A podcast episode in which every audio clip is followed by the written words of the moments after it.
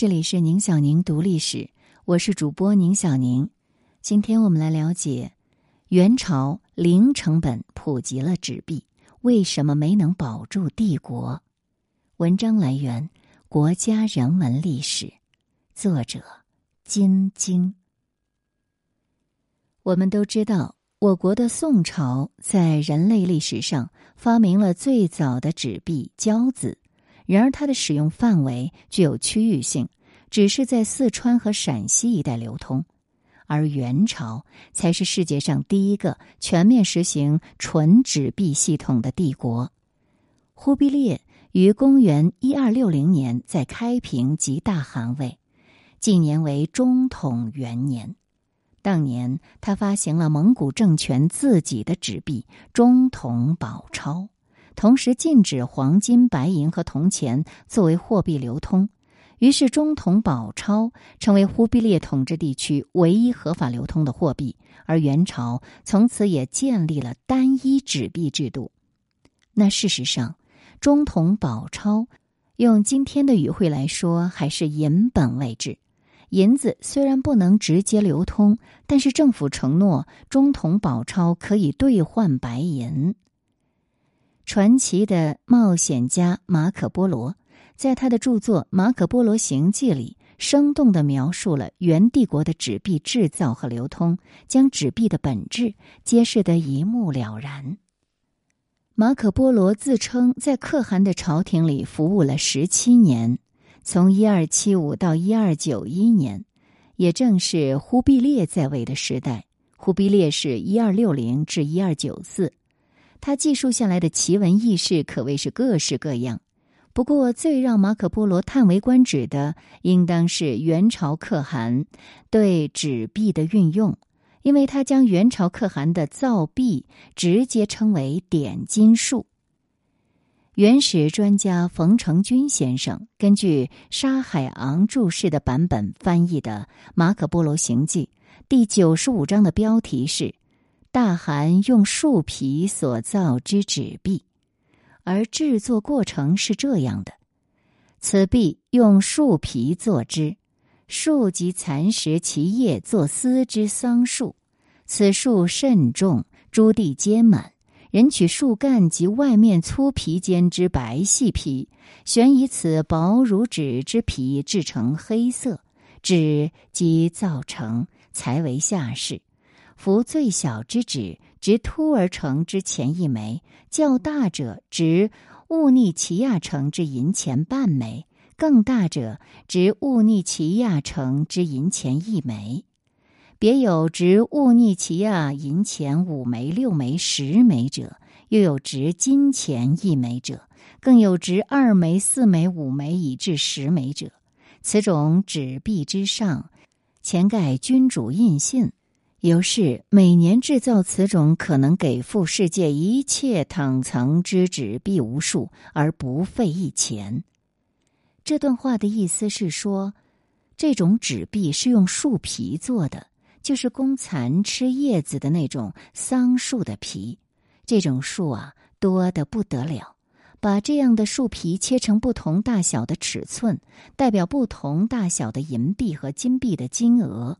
再在这种纸币上盖上君主的印鉴，这样一来可以制造出大量的纸币，数量之巨可以用来换回世界上所有国库之需，而且较之制造金属货币来购买，简直可以说是不花钱。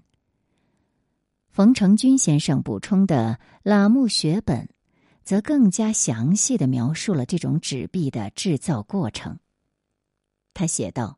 此种纸币制造之法极为严重，眼同纯金纯银。盖每张纸币之上有不少专任此事之官吏署名盖章。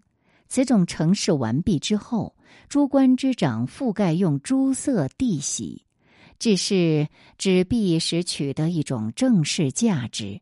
伪造者处极刑。意思是说，所有这些纸币呢，都是以尽可能庄严和权威的形式来制作的，就好像他们是真的金子和银子一般。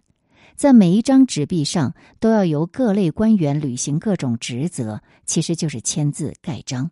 当一切准备妥当，可汗委任的官员将可汗的印信染上朱砂，盖在纸币上，然后这样的一张纸币就获得了价值，成为元朝认可的钱了。两者在纸币运行的执法框架的叙述上是完全一致的。任何伪造者都将处以极刑。显然，这个制造过程与商品货币是有本质的不同的。看来，元帝国的纸币制造是一个自我庄严的过程，它的价值来源于可汗的图章，伪造就是死罪。也就是说，只有可汗可以零成本的换取帝国内任何劳动果实，其他人的效仿罪该当死，因为这是可汗的垄断生意。那么，这种零成本制造出来的纸币要怎样才能让大家心甘情愿的接受，并作为交换媒介呢？这也很简单，用严刑峻法。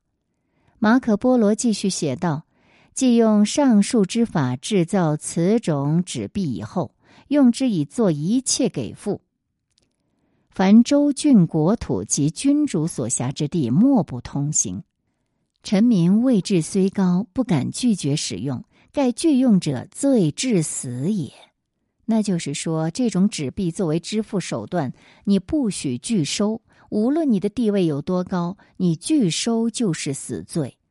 因此，让大家接受这种纸币作为交换媒介，是靠国家律法来规定和维持的。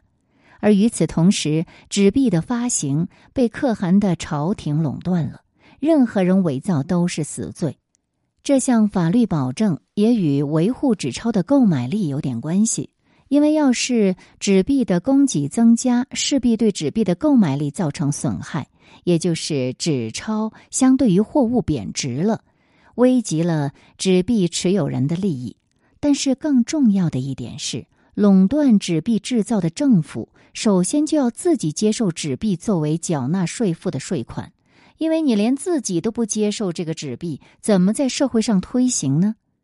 通货膨胀会让所有的纸币都贬值，发行人收到的税款也一样，所以政府持有的纸币的购买力也一样会下降。因为伪造的纸币而增加的货币供给，同时也损害了发行人的利益，致使发行人也要去与伪钞的制造者争夺社会上有限的货物。这样最有可能造成的局面就是制造出更多的纸币，加速通货膨胀，直到纸币变得一文不值。事实上，元帝国的建立是以野蛮征服为基础，初期的几个政策都是极大的摧残了社会经济的发展的。比如，凡攻城邑，敌以史实相加者，即为拒命，即刻必杀之。简言之。凡是蒙古铁骑攻下的城池，只要有人敢扔石头，就当是抗拒，马上杀掉。元灭金时得到的居民户数比金朝鼎盛时期减少了百分之八十九，元灭宋时得到的居民户数比南宋嘉定十六年（一二二三年）减少了百分之二十六。那么这些减少的人，绝大部分。都是被蒙古骑兵屠杀的。第二呢，把强占的蒙古以南的农业地区的良田改成牧场，致使大片土地荒芜。第三，强征农业用马补充军需，因为北宋与金、元与金和南宋的连年战乱，使得北方的经济远没有中国南方的大部分地区发达。作为支持商品流转和交换的媒介，铜钱呢也大都集中在南方。北方缺少铜钱的供给，又逢帝国不断以武力征战扩大版图，急于支付各种军需供给、朝廷开支和宫廷费用，税收完全赶不上支出，巨大的财政赤字年年在累积。因此，元帝国对宋代交子这个无本万利的纸币所能给朝廷提供的便利是情有独钟，并且有能力靠武力恐吓通行于全国，以几乎没有成本的方式换回各种实物货品，以供军队、朝廷、王室、贵族消费。这倒是一件很自然的事情。说白了，本质上就是明抢。纸币成了元帝国唯一的法定货币，这在世界古代史上是绝无仅有的，当然在世界现代史上是常态了。既然元帝国可汗有零成本获取世界一切财宝货物的炼金术，那为什么还没能保住帝国呢？事实上，元帝国的开疆拓土堪称武力神话，但是他的财政和货币政策是彻底的灾难。这使得元帝国成为历史上中国大一统王朝中较为短命的一个。究其原因，可汗这个神奇的炼金术可算是元帝国灭亡的催化剂。当然，要是元帝国的纸币制造数量真的像马可波罗描述的那样，源源不断的天量纸币供给造成的通货膨胀，致使他失去购买力，这是臣民们要面对的烦恼。一二六零年起，忽必烈发行的中统宝钞还是银本位的，它是可以兑换银子的。不过，中统宝钞运行二十多年后，因为持续的通货膨胀，元朝廷又在一二八七年引入完全不可兑换的制元钞，宣布中统宝钞与制元钞以五比一的比例兑换，并进行流通，中统宝钞即刻贬值百分之八十。面对继续加重的通货膨胀，至大二年（一三零九年），元武宗又发行至大银钞，并规定它的兑换率是这样的：至大银钞一两兑换白银一两，兑换至元宝钞五贯，兑换中统宝钞二十五贯。忽必烈最初发行中统宝钞，规定他以两贯兑换白银一两，至此。他对白银的法定这个价值呢，就贬值了百分之九十二了。这还不算，元朝廷又在一三一零年开始大量铸行小面额的制大通宝铜钱，并诏令与历代古旧铜钱并行使用。宋代的各种铜钱按原来的名义面值流通。结果这样流通不到两年，就因为人们囤积铜钱而抛售纸币，没能在市场上流通开来。于是元武宗钱钞并行的尝试，相当短命的以失败告终了。元帝国朝廷财政自始至终是极度困难的，只好在货币上打主意，那当然是可以想见的。钞法异常混乱，钱钞并行也一直是元朝廷里备受争议的话题。这个现象事实上反映了社会经济生活中人们对纸币的排斥和对使用铜钱的坚持。所以在确立纸币的唯一法偿地位之后，又实行钱钞并行，这对于元政府来说实在是不得已而为之。元政府明令禁止民间买卖金银。但几度解禁又几度禁止，官府禁止金银流通，而民间自用金银，因此官府又不得不相宜开禁，听从买卖。这时本来就已经贬值的纸币就贬值的更加厉害了。原政府为了保障纸币的流通和使用，还几度禁止铜钱的使用，而民间用铜钱还是很普遍。元武宗至大三年（一三一零年），再度开启钱钞并行，铸造至大通宝钱和大元通宝钱，无非是希望以实钞法。但结果呢？正如王一所说：“钞乃虚文，钱乃实器。钱钞兼用，则民必舍虚而取实。”意思是说，这纸币又不是真东西，金属货币那才是真钱。让他们同时流通，老百姓肯定会将真钱私藏起来，而避免持有纸钞。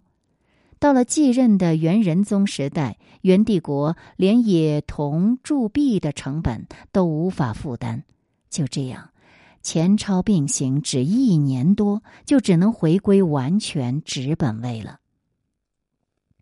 还有更逆天的。到了元朝末代君主元顺帝的时候，面对恶性通胀、经济生活萎缩的现实，丞相脱脱再次动议钱钞并行，而且是以纸钞作为铜钱的本位币。这个就可真是钱拿纸当本位了。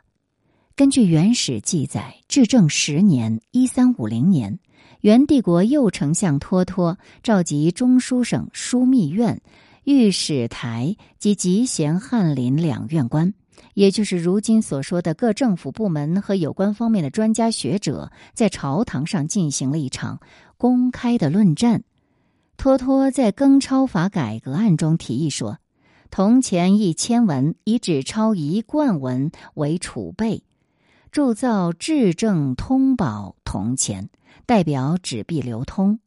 换句话说，就是原政府印出来一贯文纸钞，就对应的铸造一千文铜钱，投放到市场中去流通。而当时唯一一个敢站出来反对这个更钞法的，是集贤大学士兼国子监祭酒吕思成。他说。中统至元自有母子，上料为母，下料为子。比之鞑靼人，其养汉人为子，是终为汉人之子而已。其有固指为父，而以同为过房儿子者乎？钱钞用法以虚换实，其至一也。今历代钱至至正钱。中统钞及至元钞、交钞分为五项。若下民知之，藏其实而弃其虚，恐非国之利也。他说的话，其实就是在告诫：从中统钞到至元钞，都是以上等的材料为本位币来发行下等材料的币的。那你现在更钞法，就如同鞑靼人收养汉人为儿子，最后自己成了汉人的儿子。所以哪里有拿纸币当老子，拿铜钱当过房儿子的道理呢？这和用虚拟的钱来派生真钱是一样的道理。今天市面上历代钱、制正钱、中统钞、制元钞和交钞分为五项。如果老百姓把那些实在的铜钱都藏起来，放弃虚拟的纸币，那恐怕会对国家很不利呀。当然。如同很多王朝末年的故事结局一样，就是这个有病乱投医的昏招依旧实行了，而说真话的吕思成因此暴病回家了。至正十一年（一三五一年），铜钱铸了，交钞印了，没过多久，物价腾涌，价于十倍，又指海内大乱，军储供给，赏赐犒劳，每日印造不可数计。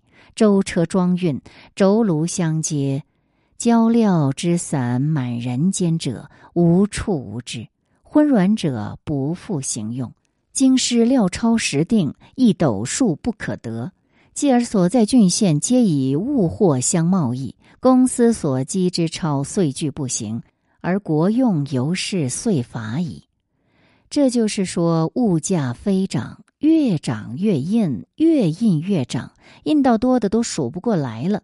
运钞的船和车一辆接着一辆，印胶币的纸散落的到处都是。在元大都，纸钞十锭都买不来一斗粟，大家干脆就以物易物了。官府和私人手里的钞票都已经买不到东西，市场上纸钞被当作废纸，朝廷也是一样的。元帝国的财政很快就在这种竭泽而渔的政策之下完全枯竭，一个偌大的帝国就这样土崩瓦解。而明朝的开国皇帝朱元璋也试图沿用纸币，但是执行了不到一年就回归金属货币银本位。后来，金属货币一直沿用到封建王朝时代覆灭、民国登场之后，这已经是六百多年以后二十世纪的事情了。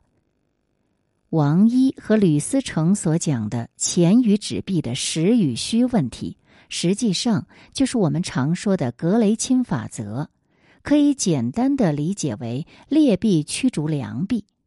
如果都是金属通货，如金银，当朝廷人为固定面值，而市场上同时流通足量和非足量的金属币，就等同面值而言，那么老百姓一定会储藏起来足量的，而抛出不足量的，结果是足量的金属币就在市场上消失。因为不足量的金属币就面值来说是高估了的，所以尽快换成实物资产，以实现高估了的购买力。同样的道理也适用于不同货币的汇率。汇率一旦被人为固定，市场对被低估的货币的持有需求一定高过被高估的货币。这个道理就正如王一和吕思成所观察到的。当市场上同时流通金属通货和纸币的时候，老百姓很自然的将到手的金属通货都储藏起来，而用本身没有内在商品价值的纸币去市场上买回与金属币同样价值的实物资产，尽快实现纸币的购买力。如果用王一和吕思成的话来说，就是实现以虚换实，落袋为安。这对于在生活中每天要面对各种各样交易的老百姓来说，实在是个无师自通的道理。就好像一个家庭主妇进了菜市场，面对两打同样价钱的鸡蛋，她自然会挑选个头比较大、比较新鲜的那一打。也就是说，同等价钱下，就实现更高的购买力。